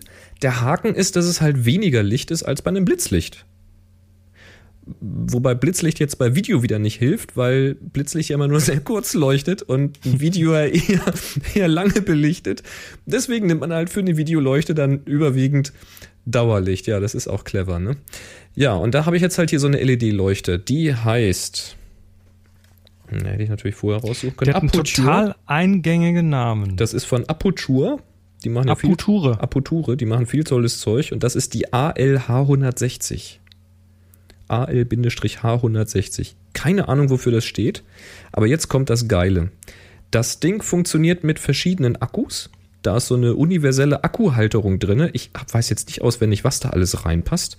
Ich habe jetzt auch tatsächlich noch nicht versucht, da, ich glaube, meine alten Canon 5D Akkus passen, glaube ich, nicht. Nee, das sind diese Sony NP irgendwas, NPF Akkus, die da rein gehören, glaube ich. Guck gerade mal, nee, der der wird wahrscheinlich nicht passen. Nee. Also meine, meine alten Canon-Akkus gehen nicht, aber es gehen da irgendwie verschiedene Akkus. Also das ist irgendwie so eine universelle Halterung mit verschiedenen Längen, da geht verschiedenes rein. Aber es gehen auch normale Doppel-A-Batterien bzw. Akkus rein. Sechs Stück davon. Und ich habe das Ding einfach mal mit sechs Inneloops gefüttert. Weil davon habe ich den ganzen Koffer voll, weil die passen nämlich auch in die ganzen Blitze mit rein und in meine Funkauslöser mit rein und so. Das finde ich total praktisch. Und diese, diese H160 hier, die hat hinten einen, einen Testtaster. Da sieht man halt, wie voll sind die Batterien noch. Das sind 1, 2, 3, 4 LEDs, die dann maximal leuchten. Bei mir leuchten jetzt noch drei. Das hängt wahrscheinlich damit zusammen, dass das Akkus sind, die dann irgendwie nicht die volle Spannung da bringen. Aber jetzt ist halt immer die Frage, wie hell ist denn eigentlich hell? Also ich könnte jetzt sagen, das Ding ist so hell, dass ich da nicht direkt reingucken möchte, aber das ist jetzt kein Qualitätsmerkmal, weil wer möchte schon in eine Lampe direkt reingucken? Also alles, was mehr wie Kerzenlicht ist, da willst du eigentlich nicht direkt reingucken. Also habe ich das hier vor der Show einfach mal kackfrech ausgemessen. Ich habe mir eine Graukarte ins Regal gestellt, habe an meiner Kamera den ISO auf 400 gestellt. Hier drin war jetzt kein Licht an. Habe die Blende auf 4 eingestellt und habe mal geguckt, was ich für eine Belichtungszeit brauche, um diese Graukarte korrekt zu belichten. Und da bin ich auf eine Belichtungszeit von 0,3 Sekunden gekommen. Hm, so ist es erstmal. Dann war ich ziemlich exakt zwei Meter von dieser Graukarte entfernt. Das ist meine Sitzposition hier zum Regal. Hab diese Lampe eingeschaltet auf volle Power, volle Leistung und habe die gehalten in Richtung Graukarte und habe dann mal gemessen, welche Belichtungszeit ich brauche und da bin ich auf eine 50 Sekunde gekommen. Und das sind, ich habe extra nochmal nachgezählt, die Klicks am Rädchen, das sind vier Blendenstufen aus zwei Meter Entfernung. Und das muss ich sagen, für sechs Doppel-A-Batterien finde ich das gar nicht mal schlecht. Ja. ja, das ist tatsächlich nicht übel. Vier Blendenstufen ist verdoppelt, verdoppelt, verdoppelt, verdoppelt. 2, 4, 8, 16 mal so viel Licht. Und das ist, äh, das ist krass. Und ich habe diese Lampe schon benutzt. Ähm, ihr kennt ja vielleicht bildbeurteilung.de. Da bin ich ab und zu mal dabei als Gast. Und da habe ich bei den letzten, glaube ich, bei den letzten zwei Folgen, wo ich dabei war, diese Lampe schon gehabt und habe die noch durch einen Schirm, durch einen Durchlichtschirm leuchten lassen. Und äh, ja, wenn ihr die Folgen da raussucht, da bin ich, glaube ich, in Schwarz-Weiß zu sehen. Ähm, dann könnt ihr so, naja, so richtig einschätzen kann man es da leider nicht, ne? weil YouTube da immer automatisch die, YouTube ist es nicht, Google ist es, weil Google da immer automatisch die, die Kamera regelt, so von der Blende und so. Keine Ahnung, oder der Rechner macht's. Weiß ich nicht. Ist jedenfalls beeindruckend, weil so eine Sendung, die wir da aufnehmen, die geht auch mal locker eine Stunde. Wir haben noch ein bisschen Vorbesprechung. Also sagen wir mal so roundabout anderthalb Stunden irgendwie ist die Lampe am Schein gewesen und das zwar nicht auf voller Leistung, aber schon auf sehr hohem Niveau. Also ich würde sagen eher so in dem, so auf Dreiviertelleistung würde ich mal so schätzen etwa. Und das hat die locker durchgemacht, ohne irgendwie dunkler zu werden dabei, ohne anfangen zu flimmern. Und hinterher, als ich auf den Testknopf gedrückt habe, ähm, waren, glaube ich, immer noch ein oder zwei Batteriedinger an. Also ein Hoch auf LED. Das ist mal ziemlich krass. Hat mir gut gefallen. Da gibt es dann noch so Scheiben davor, die man ähm, davor knallen kann, um dann die Lichtfärbung zu ändern. So eine orangene Scheibe zum Beispiel oder noch so eine weiße Streuscheibe, die das Licht dann noch breiter streut. Wobei ich das so schon ähm, relativ weit gefächert finde. Weißt du, was ich cool finde? Hm? Den Preis. Erzähl mal. 49,99. What? Jupp. Nein. Doch. Aber nicht die, die H160, oder? Die H160. 160 Ach so, die teurere, LEDs. die teuer, es gibt, glaube ich, eine teurere, die ich noch im Es, Kopf es hatte. gibt noch die 300er, glaube ich. die kann so. dann, glaube ich, auch die Lichtfarbe ändern. Das kann die hier nicht. Ja, die kannst halt über die Filter auf entsprechend noch ein bisschen anfärben. Aber Bei der 160 musst du halt filtern, genau. genau, aber für, für einen Fuffi ist das schon. Das ist cool. ist das schon. Und man, man kriegt's ja, man, man kann ja noch was sparen dabei. Ja, 5% gehen da nochmal von runter, wenn ihr bei der Bestellung unseren super top geheimen Geheimcode bei der Bestellung mit angebt. Das ist Happy Shooting 2014, Happy Shooting 2014. Alles klein, alles zusammen. Und äh, ja, 5% bei jeder Bestellung, auch wenn ihr was anderes bestellen mögt. Ich finde die toll. Wir müssen ja nicht alles verlosen, ne? Das werden wir noch sehen. ah, da, da kloppen wir uns. Ne? So was will ich ja auch haben. Du weißt du was? Wir haben doch im Oktober haben wir doch noch mal einen Lichtworkshop, ne? Richtig. Ähm, ich glaube, ich pack die mal mit ein. Aha, bring doch mal mit. Ein bisschen mit. Dauerlicht spielen. So, zum Frank. Der Frank hat uns äh, folgende Mail geschrieben. Hallo Boris, hallo Chris. Nachdem ich jetzt gute 70 Folgen gelauscht habe, möchte ich einmal einfach mal Danke sagen für so viele informative und unterhaltsame Stunden, in denen ihr mich im Auto begleitet habt.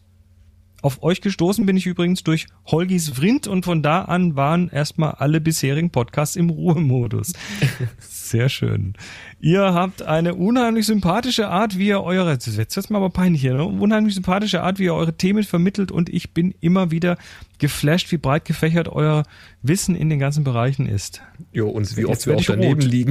Ja, eben. Jetzt werde ich, jetzt werde ich rot hier. Bin bei Folge 300 eingestiegen und was nun? Natürlich eine Zeitreise zu Folge 1 starten. Ungeduldig auf jede neue Folge warten und beim nächsten Regen mal die neuen Qualitätsduschhauben testen. Oh, warte mal. An dieser Stelle muss ich mal kurz eingerätschen. Da fällt mir was ein vom Wochenende. Der Harald hatte mal so ganz beiläufig in die Runde erzählt, dass er nun schon jede Happy Shooting Folge dreimal durchgehört hätte. Nein. Also das, Oh. das ich Da habe geht gesagt, also noch mehr. ich habe gesagt, wenn er das das vierte Mal macht, dann soll er das transkribieren, aber das ist wohl schwierig, weil er das immer beim Autofahren hört. Na gut, weiter. Ja, kannst ja dann diktieren, ne? genau, mit Siri laufen lassen. So, jetzt aber genug Lobhudelei. Vielleicht kann ich auch direkt noch eine Frage anschließen. Ja klar, ne? Wer, wer so einsteigt, der hat natürlich auch eine Frage offen. Ne? Kennt ihr weitere Situa Kennt ihr weitere Situationen außer beim Stativeinsatz, bei denen sich ein aktivierter Bildstabilisator, in Klammer Canon-Objektive, negativ auf das Ergebnis auswirken könnte? Macht ganz lange weiter so mit eurer grandiosen Sendung 3 zu 1 Happy Shooting. Viele Grüße, Frank. Oh, Ja. das geht runter wie Öl, ne? Mehr, mehr.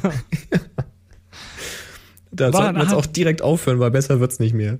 Genau. Da war eine Frage. Ja, Gibt es, also man weiß ja, dass beim Stativeinsatz, also wenn man, wenn man das Objektiv auf dem Stativ oder die Kamera auf dem Stativ hat, dass dann bei manchen Objektiven der Bildstabilisator kontraproduktiv ist und dann äh, oszilliert das so und fängt dann an zu wackeln. Also das habe ich bei dem 70 bis 300 zum Beispiel. Da muss man den also abschalten. mh, eigentlich sollten die modernen Objektive das ja erkennen, dass sie auf einem Stativ sind und sich dann selbst deaktivieren, aber. Aber wo, wo kann der Stabi noch negative Ergebnisse haben? Ja, also meine Erfahrung ist auch, dass man es besser abschaltet, wenn man es auf Stativ tut. Ähm, wo passiert das noch? Ich habe es gehabt, wenn man wirklich sehr spontane Fotos macht, wenn man so reportagemäßig unterwegs ist. Man hat eigentlich genügend Licht, man bräuchte den Stabi jetzt eigentlich gar nicht für das, was man tut, hat ihn aber natürlich trotzdem an, weil ich schalte in der Regel auch nicht immer an und aus. Da habe ich schon so, ich kann das ganz schwer in Zahlen fassen, aber ich würde schon sagen, von, weiß ich nicht, 200, 300 Fotos sind dann so, na, ein, zwei Bilder dabei, wo ich sage, die sind aber so komisch unscharf. Also die haben gar nicht richtig, also es ist nicht, dass man sagt, der Fokus hat nicht gesessen, ist irgendwie Front- oder Backfokus oder man hat irgendwie falsch fokussiert oder sowas, sondern da ist irgendwie nirgendwo ein definierter Fokuspunkt. Das ist alles irgendwie so leicht verwaschen bis ich mal drauf gekommen bin, das könnte der Bildstabi sein, der sich noch nicht eingeschwungen hat. Weil ich habe die Kamera ja so eingestellt, dass wenn ich auslöse, auch ausgelöst wird. Ich habe ja über diesen Backbutton-Fokus, also ich fokussiere hinten mit der Sterntaste, Der Bettbackenfokus. den Bettbacken-Fotos, Fo Fo Fotos, Fo Fo Fokolokus, was auch immer. Nimm sie doch noch einen Whisky. Ähm, habe ich ja den Fokus von der Belichtung und auch damit vom Auslöser getrennt, sodass ich also auch auslösen kann, wenn noch gar nicht fertig fokussiert ist. Da hatte ich auch mal gedacht, ob vielleicht der Fokus noch gar nicht fertig war, aber da müsste irgendwo auf dem Weg zum Motiven ein scharfer, also eine, eine scharfe Ebene zu sehen sein. Vor allen Dingen, wenn du da durchgängig irgendwie einen Fußboden drin hast, dann siehst du es normalerweise, wo die scharfe Ebene ist. Ähm, aber es ist auch so, dass wenn du den Auslöser vorne antippst, der, äh, dieses Linsenelement von dem Stabilisator anfängt in Schwingung versetzt zu werden, um eben das eigene Zittern zu erkennen und dann auszupendeln. Und das dauert halt so einen Bruchteil einer Sekunde, bis sich das so eingeschwungen hat. Und wenn du jetzt natürlich schon vorher auslöst, dann kann es passieren, dass durch diese heftigen Bewegungen von diesem Linsenelement so eine Bewegungsunschärfe im Bild drin ist, die sehr, sehr eigenwillig aussieht. Das sieht ganz, ganz skurril aus.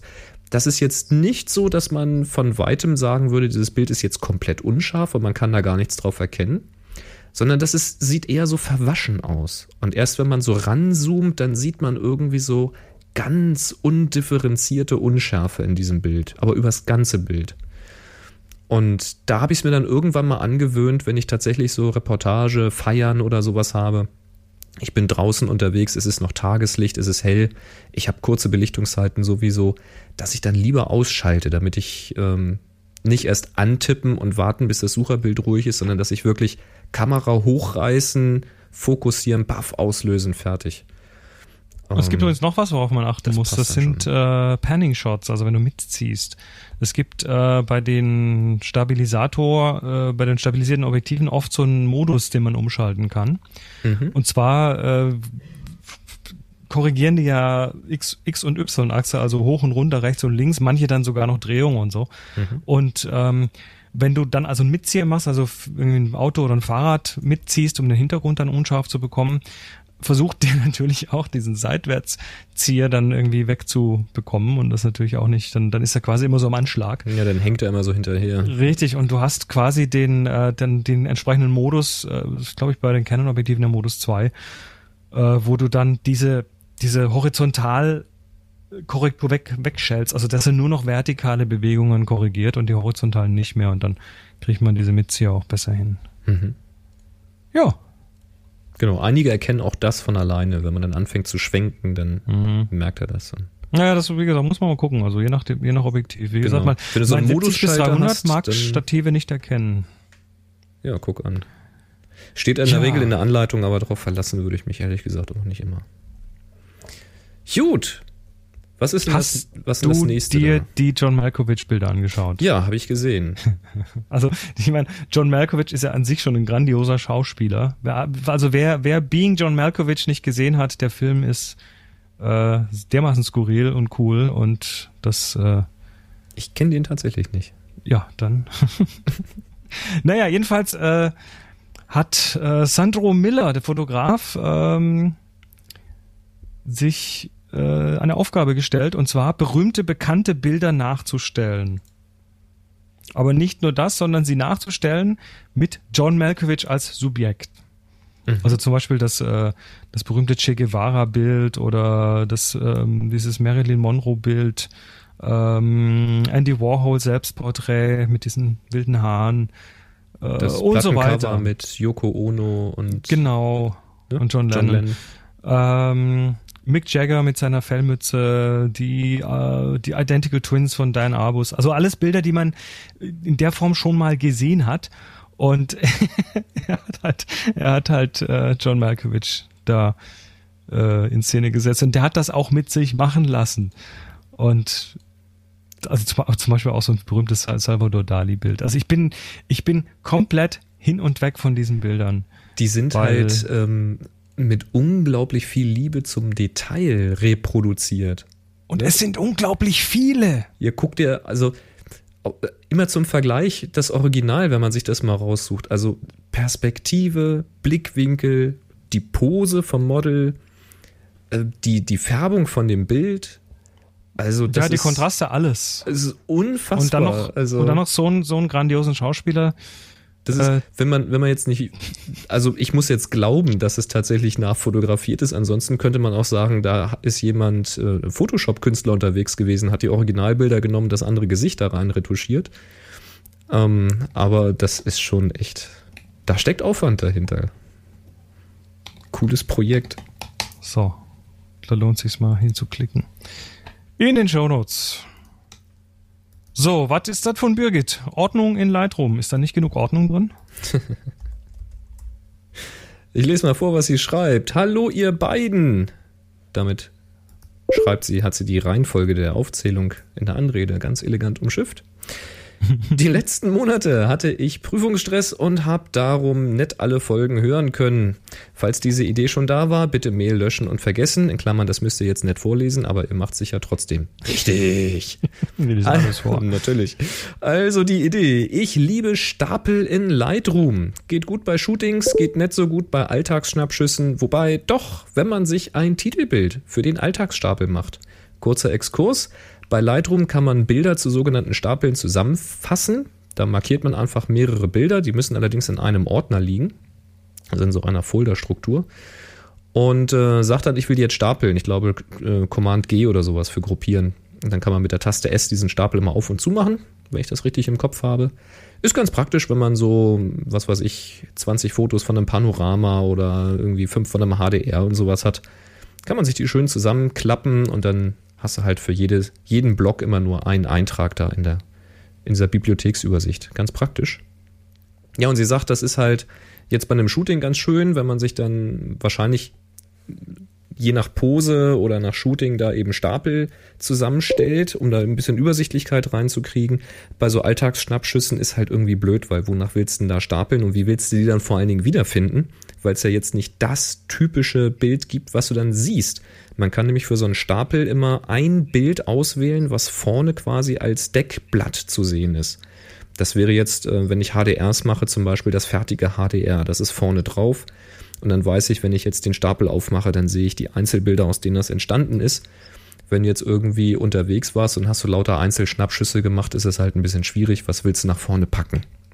Und da hat sie sich was überlegt, nämlich Deckblätter.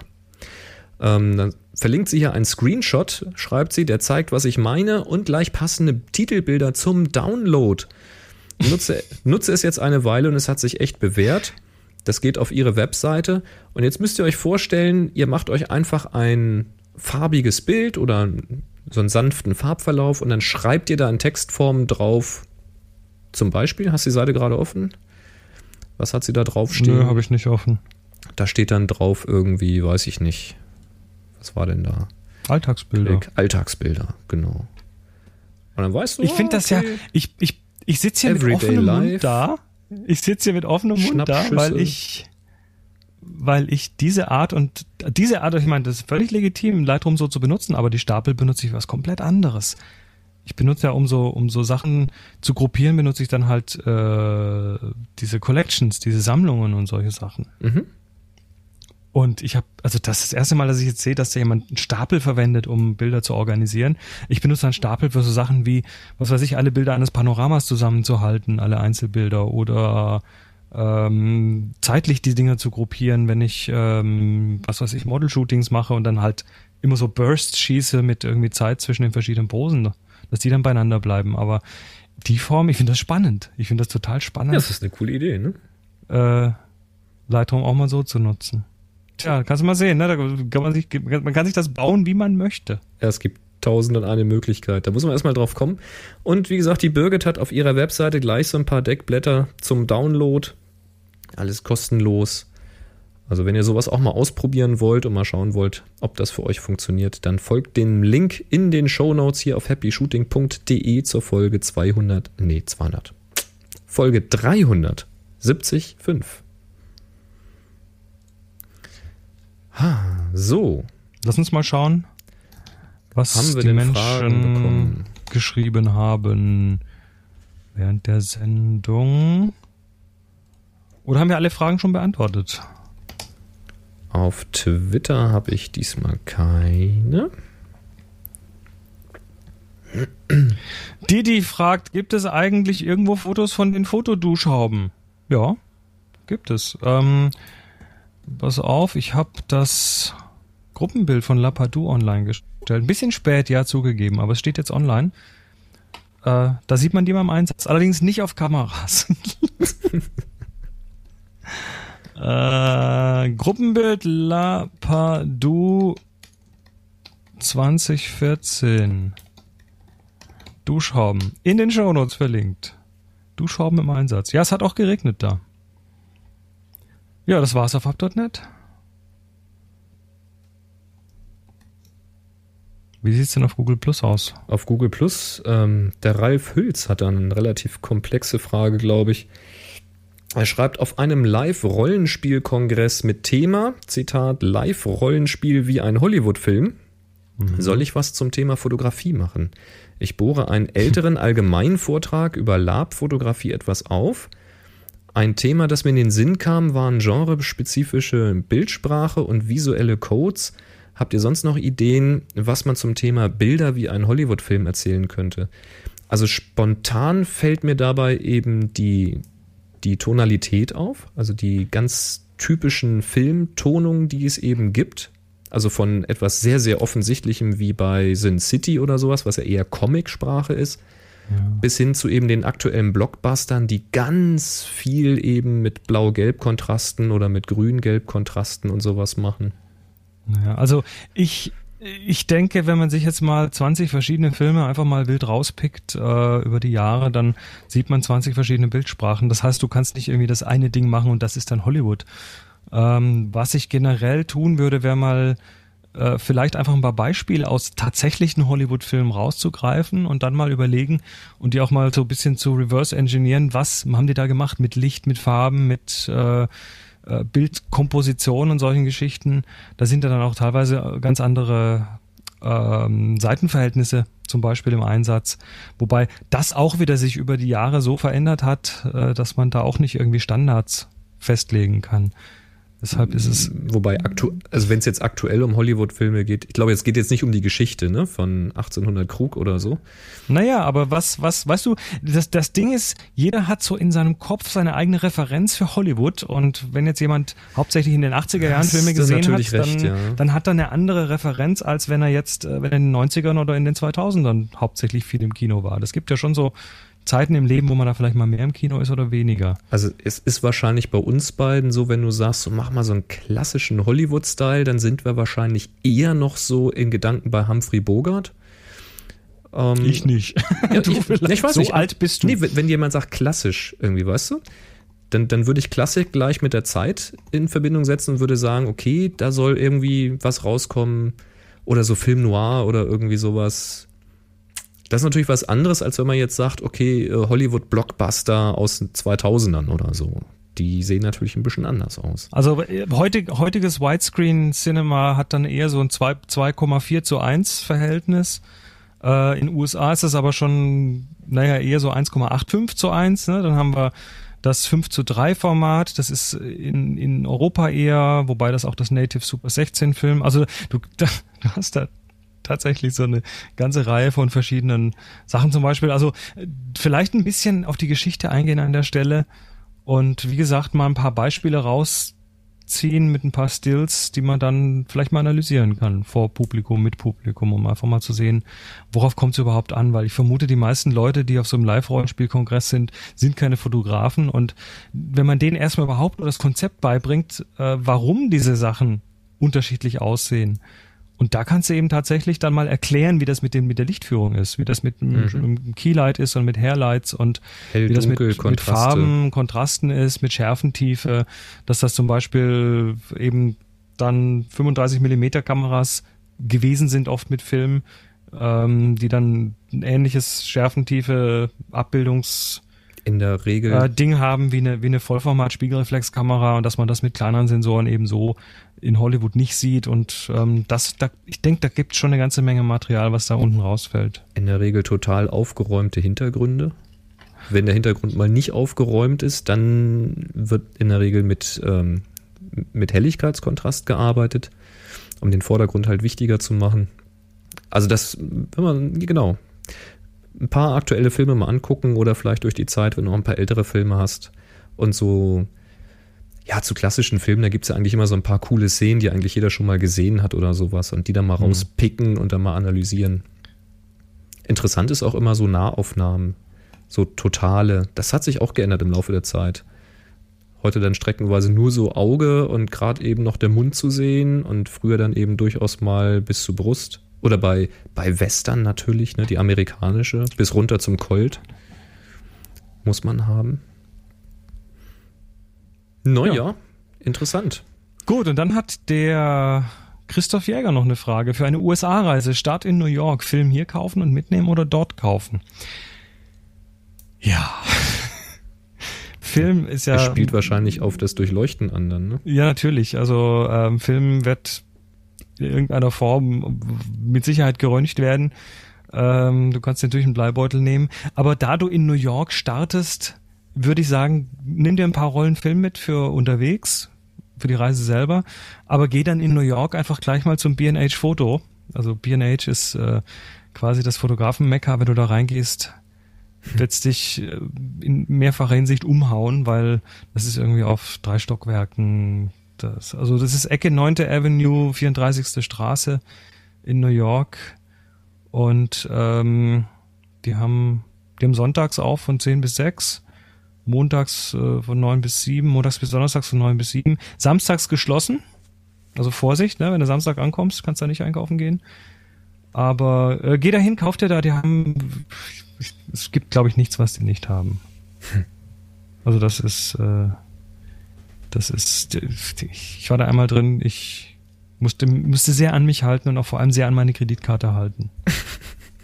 Das ist unglaublich. Das ist echt, der, der Laden ist der Hammer. Das, dann hast du, dann hast du, Das sind doch auch die Ähm, mit den coolen Gebrauchtangeboten, oder? äh, die haben auch Gebrauchtangebot, das war nicht KEH, das ist nochmal was Ach anderes. so. Äh, B&H, ähm, die haben samstags zu, weil das ist ein, ein jüdisch geführter Laden. Ach, und Ja, ja. du siehst, du siehst dann immer die Jungs mit ihren, mit ihren Kippas und so da äh, drin rumlaufen und ähm, die haben dann also wirklich Riesenmenge Zeug, alles, was man sich vorstellen kann und dann haben die so ein, so ein, so ein System, also du nimmst dann nicht die Ware mit zur Kasse, sondern die wird dann über so ein Fördersystem in, in so Körben unter der Decke mit so einem Fördersystem dann zur Kasse runtergefahren. Also man kauft eigentlich schon nur, um das mal zu erleben, oder? Da fährt die Bahn, ich glaube, das haben die sogar oben unter den, den, den Tischen, unter den Tischen eingebaut, das wird reingelegt und dann fährt es da irgendwie durch die, durch den Laden zur Kasse runter. Äh, Kannst also einfach mal unbeschwert einkaufen, brauchst keinen Einkaufswagen, nix. Ne? Sagst einfach das hier, schwupp rein, klunk.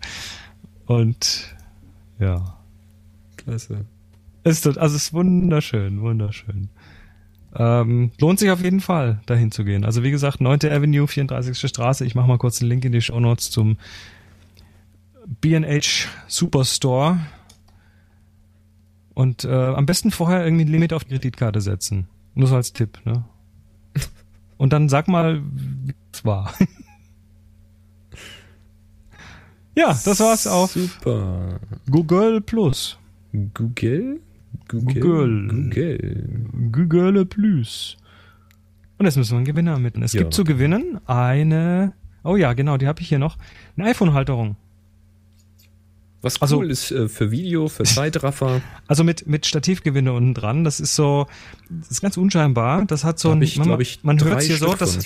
das hat hier so einen, so einen rausziehbaren Oberteil. Das heißt, das, das passt sich so auf die Breite an. Man klemmt das da so ein bisschen rein dann. Und ja, damit, ich müsste auch für das, das mal sehen, so von der Breite gefühlt, wird's auch für das 6er passen. Passt natürlich auch für Android-Geräte. Hm. Ja, und dann kann man damit die Kamera auf ein Stativ tun. Ja, ich Ja, und hatte die Aufgabe war Little Planet. die, dieses, dieses, äh, die Halterung, die hatte ich gesehen bei einem Teilnehmer, ich weiß nicht mehr, wer das war, bei einem, ich glaube letztes Jahr beim, sag schnell, Klostergeister in Inzighofen. Mhm. Da habe ich gedacht, das ist ja geil, was hast du denn da? Und dann, ja, gibt's doch bei eurem Sponsor. Ich sag, was? Gibt's da? ja, und es ist auch wirklich nur so ein kleines Ding, das ist nicht richtig teuer. Und Da hatte ich dann unten keinen Empfang, aber ähm, nee, doch vor der Tür hatte ich Empfang unten. Und dann war ich dann rausgegangen in den Garten, habe direkt online gleich zwei Stück davon bestellt und habe mir dann jetzt glaube ich noch mal einen nachbestellt. Ich habe glaube ich drei Stück. Irgendwie hatte ich mal einen verlegt und ich brauchte ihn. Habe ich mir gleich noch einen kommen lassen. Also ist auf jeden cool. Fall un universell. Total ja, simpel und total praktisch. gibt es zu gewinnen und jetzt äh, schauen wir uns mal an. Ähm, 44 Teilnehmer habe ich hier.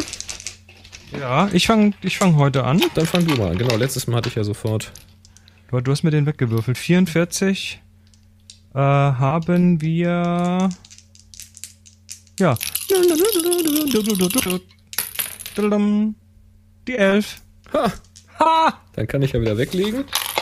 Sehr schön. Die 11. Max Sonic. Jawohl. Little Green. okay. Ähm, ja, was ist es? Es ist. Ach, das finde ich äh, ja schön. Es ist nicht genau, weil die, die meisten Bilder sind tatsächlich so diese berechneten, mit Pol Polarkoordinaten berechneten Little Planet Bilder. Äh, dieses ist keines, sondern es ist äh,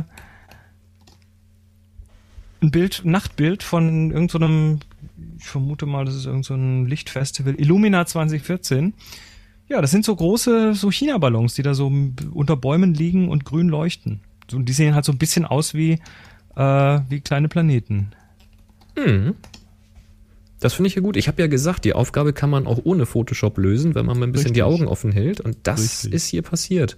Also das, ist, äh, das gibt schon mal das Fleißbienchen. Das ist gut. Genau. Also gleich, Max Sonic, du schreibst bitte jetzt eine E-Mail an chris at happyshooting.de, machst in den Titel Gewinner Little Green Planets, äh, machst Gewinner Little Planet rein und dann bekommst du diese iPhone-Stativhalterung.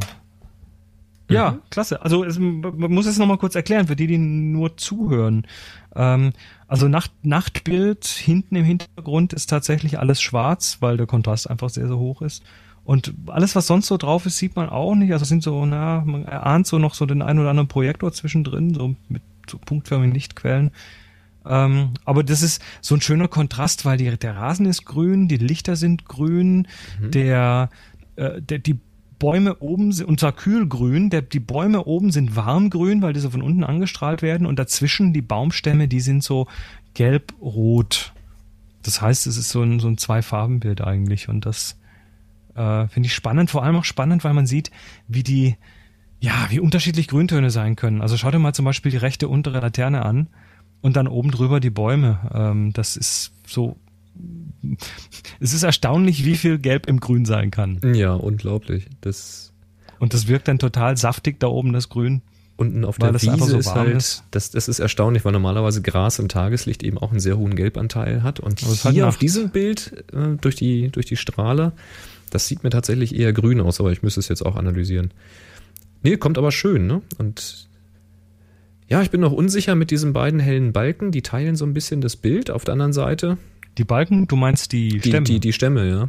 Die, die Baumstämme, wie so zwei, zwei hell leuchtende, ja, so Zahnstocher, die da so im, im Rasen stecken. Was hast du denn für Zahnstocher? Ja, ich weiß. Ich mag das Bild. Ich mag sieht, das. Sieht spannend aus. Also was mir gut gefällt, ist so die Aufteilung unten. Also wie er den, den, den Schnitt von Bild gewählt hat. Das wirkt also unten mit diesen Kugeln total entspannt und aufgeräumt. Ja, genau, da, ist, da wird nichts komisch abgeschnitten und so. Das hat hat Hand und Also gut, Sehr du schön. hast äh, Auch schön Max belichtet. Sonic, du hast, du hast einen kleinen Preis gewonnen. Mhm. So. Hast du noch irgendwas zum. Ja, ich habe eins rausgesucht und zwar ist das gleich der da drunter, die Nummer 12.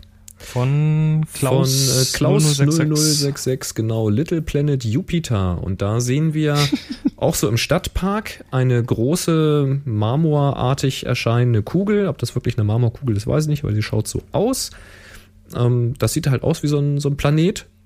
Und da oben drauf sitzt dann halt, ja, also es soll wahrscheinlich der Jupiter sein, ne? So daher der Name. Und oben drauf dann Jetzt kenne ich mich in der Sagenwelt nicht so aus. Ich hätte jetzt eher gesagt, das ist so Zeus oder so, mit Blitzen in der Hand. Ähm, ähm, ja, ne? Griechische Mythologie, nicht aufgepasst. Ja, man kennt ja so Filme, aber ich kann mir das auch nicht alles merken. Deswegen war ich immer schlecht in der Schule, was das angeht. Aber ich würde mal so sagen, so in die Richtung geht das schon, so, ne? Donnergott und so. Naja. Oder Odin, wer weiß schon. Je nachdem, aus welcher Sagenwelt man so kommt. Der sitzt da jedenfalls oben drauf und zeigt da irgendwie so heroisch, heroisch irgendwo nach rechts oben aus dem Bild raus und will dann wahrscheinlich gleich die Blitze hinschleudern. Keine Ahnung. Es sieht sehr dynamisch aus. Ähm, und das hat er auch ganz gut getroffen. Was mir jetzt an dem Bild nicht so gut gefällt, ist tatsächlich die, ähm, der, der Blickwinkel oder die Bildaufteilung. Ähm, er sitzt ja da sehr heroisch, sehr weit oben auf einer, einer sehr, sehr großen Kugel, so weit links im Bild, er schaut so nach rechts, das ist alles okay. Aber die, dieses Heroische, diese Größe, die geht mir so ein bisschen verloren, weil aus dem Blickwinkel, aus dem das fotografiert ist, die Bäume eben noch größer sind als diese Kugel und seine Beine, die berühren jetzt quasi vom Hintergrund her da auch noch die Bäume, die gehen so ein bisschen im, in dem dunklen Hintergrund unter, weil diese Statue von dem Typen, die ist relativ dunkel hier, wird auch nicht direkt angeleuchtet. Was ich da versucht hätte, wäre ein noch etwas tieferen Standpunkt einzunehmen und vielleicht mich ein bisschen weiter nach rechts zu bewegen, so dass die Figur quasi komplett vor dem Himmel sitzt. Dass also noch ein, also diese obere Rundung von dieser Kugel, dass die schon über den, über diesem Baum, über dieser Baumspitze ist, von dem Baum, den wir da links hinten sehen. Und er quasi so im Himmel sitzt, so rein optisch. Und dann vielleicht sogar ein bisschen höher ziehen die Kamera, also die Häuser im Hintergrund. Ich müsste die nicht unbedingt sehen. Das würde völlig reichen, wenn die Kugel auch angeschnitten ist, dass man nur so die Hälfte von der Kugel sieht oder so etwas und er thront da oben drauf und zeigt quasi in den Himmel irgendwie auf die Wolken oder so. Also, dass es noch klarer auf ihn reduziert ist und er sich besser vom Hintergrund abhebt, das wäre so etwas, was ich mal probiert hätte. Ob das dann besser geklappt hätte, ob das dann wirklich besser aussieht, das weiß ich natürlich jetzt vorher auch nicht. Ich war da jetzt nicht vor Ort. Aber das ist so das, was mich hier so ein bisschen gejuckt hat an dem Bild. Der Chat äh, sagt übrigens, Zeus und Jupiter ist das gleiche. Zeus ist griechisch, Jupiter ist römisch. Na, kannst du mal sehen. Kannst du mal sehen. Wieder da habe ich ja recht gehabt. Tja, hast du recht gehabt. Ist du ja. hast halt aufgepasst in der Schule. Ich hätte jetzt nicht sagen können, dass es das gleiche ist, aber dann war ich mit Zeus, lag ich ja gut. Oder der, der gleiche. Zeus, guck an. Jupiter ist römisch. Na, vielleicht kann ich mir das ja merken. Hast du auch noch eins? Äh, nö, Ja, wie nö. nö. Na gut, eins habe ich, Nummer 40. Ähm, von C, von Carsten Scholl, Black Pearl. Ähm, CCK Edge. ja, ja, also das ist zum CC einen, Catch. Verstehe. Hatten wir, glaube ich, auch schon mal, ja. Ja, Gut. ähm, das ist, Moment, ich mache das kurz in die Show Notes. Ja, das, das ist so, das ist so extrem aufgeräumt. Also du hast äh, in der Mitte äh, so, ein, ja, so eine Plattform und darauf steht ein Mädel und äh, drumherum ist Wasser und oben auf dem Wasser schwimmt ein dreimastiges Schiff und unten auf der anderen Seite schwimmt ein was zweimastiges weiter weg. Und links oben die Sonne und das ist so, ja, so auf, aufgeräumt. Ich weiß gar nicht, wie dieses, diese Plattform ausgesehen haben muss, damit die sich dann tatsächlich so komplett äh, rund macht. Aber es ist irgendwie so, das hat, das hat so eine Schlichtheit, das hat mir irgendwie gefallen. Könnte eine Oberfläche von einer Sitzbank gewesen sein. Die wird ja Möglicherweise. rund hier durch das Panorama. möglicherweise. Ach, sie sitzt. Mhm. Würde ich Sagt sagen. Gast, sagt Gast auf dem Ast. Mhm. Gast auf dem Ast. Ja, So heißt er im Chat. Ja, super. Ja, Hm. wo denn sonst, ne? Gäste sitzen immer auf die, auf die Äste. Ja, was man da Bei euch jetzt sieht, das, das ist halt ähm, durch diese Das Methode, dieses, dieses Rotieren, man sieht eben da, wie diese Verzerrung einsetzen, je weiter man nach Ja, außen von dem natürlich. Mittelpunkt kommt und dann sieht man eben den sehr breit gezogenen Kopf Ja, natürlich. und klar. das, das, ähm, das gebogene Schiff, Also die Bendgate. Die ist. das Schiff biegt sich! Ja, Sofort zurückgehen lassen. ja, geht gar nicht. Ja. Ich bieg mich eher vor Lachen. Aber es ist, Nee, es cool, ist tatsächlich also- sehr aufgeräumt, da hast du recht. Ja. Es ist total, total clean aufgeräumt. Und allein deshalb, das hat so was Schlichtes, ne? Was ganz, ganz Schlichtes. Voll grafisch, ey. Also gut, auf jeden Fall, äh, der Gewinner schreibt bitte chris.happyshooting.de und äh, danke fürs Mitmachen. Wir haben noch eine Aufgabe, die noch läuft, richtig? Ähm, ja, die äh, Dampf war es, glaube ich, ne? Ja, Aufgabe, Aufgabe, Aufgabe. Dampf, ja genau, Dampf. Genau, die läuft noch, meine ich. Gut. So, ich nicht genau im Kopf. können, können wir jetzt diese Sch- Fotoschublade auflösen? Soll ich das hier nochmal machen?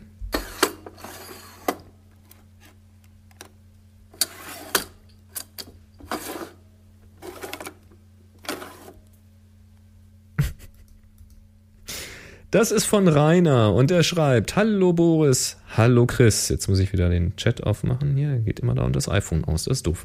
Hallo Boris, hallo Chris. Seit circa einem Monat unterhaltet ihr mich auf dem Weg zur Arbeit. Hier mein Geräuschrätsel. Mal ein Rätsel abseits von historischen Kameras. Bei der nicht enden wollenden Arbeit, mein Dia-Archiv zu scannen, unterstützt mich meine zwölfjährige Tochter während der Sommerferien. Sie rahmt mit einer Engelsgeduld per GP-Montagepresse 8209 meine hinter Glas gerahmten Dias um. Ihr hört den linken Dia-Stapel, der das Dia-Unterteil in die Vorrichtung schiebt, gefolgt von einem Dia, dann das Oberteil eines Dias, welches zum guten Schluss noch gepresst wird. So circa 600 Dias hat sie bereits geschafft, nur beim Preis sind wir uns noch nicht einig. Die von mir angebotenen 3 Cent pro Dia empfinden meine Freunde als Ausbeutung von Schutzbefohlenen. Profis verlangen 1 Euro pro Dia. Das scheint mir jedoch deutlich überzogen für einen Ferienjob. Die Frage an die Happy Shooting Community. Was ist für das Umrahmen von Dias ein vernünftiger Preis im Rahmen der familiären Nachbarschaftshilfe? 321 Happy Shooting. Rainer. Ja, Leute, habt ihr da eine Vorstellung? Schreibt uns bitte in die Kommentare. Happy Shooting Nummer 375. Ja, das ist Kinderarbeit, ne? Ich ist, äh, könnte jetzt fies sein und sagen, ein Workshop-Teilnehmer bei mir, der, ich glaube, äh, Robert war es, hat von seinen Eltern, wenn er sein Studium fertig hat, eine achtmonatige Weltreise geschenkt bekommen. ja. Das fand ich auch mal sehr cool. Also, ja. Ist ne, vielleicht für einen Ferienjob ein bisschen überzogen, für die aber zwölfjährige Tochter, aber also 600 Bilder, 3 Cent, das wären ja dann schon 18 Euro. Das ist also für eine Zwölfjährige ist das ja schon, ist das ja schon ein, ein Riesenvermögen. ich weiß ja nicht, wie viel sie normalerweise an Taschengeld hat. Zwölfjährige? Ich weiß gar nicht mehr, was ich mit zwölf hatte. Ich weiß es nicht mit mehr. Zwölf. Was habe ich denn? Ich weiß es auch nicht mehr. Ach, manchmal ist schon ganz schön alt geworden, oder? Was, was für, was für Taschengeld kriegen Zwölfjährige? Schreibt uns in die Kommentare. Happy Shooting 375. Äh, wir packen für heute Weißt den was, Podcast was, ein. Was, was ich wahrscheinlich machen würde? So als Was? Tipp, weil das haben wir auch mit meinen Schwestern früher gemacht. Ich würde ihr wahrscheinlich diese drei Cent pro Dia geben und auszahlen und würde zusätzlich, wenn das nicht schon geschehen ist, ein Konto für sie anlegen, von dem muss sie gar nichts wissen und würde da noch irgendeinen Betrag drauflegen, da 50 Euro draufschmeißen oder ein Huni draufschmeißen oder sowas. Und ähm, diese Kontonummer in der Verwandtschaft mitteilen, allen mitgeben, Omas, Opas und äh, ja, all, alle dürfen diese Kontonummer wissen, aber nur sie nicht, also die Tochter nicht. Und wenn sie dann 18 ist, dann bekommt sie das Konto überschrieben. Und das kann sich durchaus lohnen. Also hier steht bei einem, den ich gerade gegoogelt habe, bei einem Taschengeldratgeber 10 bis 11 Jahre, 13 bis 16 Euro monatlich, 12 bis 13 Jahre, 20 bis 22 Euro monatlich. War das vor Smartphone-Zeit oder danach? Frag mich nicht. Und ich habe auch keine Ahnung, was da jetzt mit drin ist und nicht und überhaupt. Das heißt, äh, das, ähm, das heißt aber, sie könnte sich quasi mit, mit dem Ferienjob irgendwie das Taschengeld mal eben so knapp verdoppeln. Das ist doch auch nicht schlecht, Das ist oder? doch cool. Ne? Das ist doch cool. Ja, wir verdoppeln jetzt mal. Ne, wir verdoppeln nicht, sondern wir machen nächste Woche wieder weiter. So schaut's Und aus. bis dahin wünschen wir euch was. Macht's gut. Bis dann. 3, 2, 1. Happy Shooting. Sie hörten eine weitere Produktion von nsonic www.nsonic.de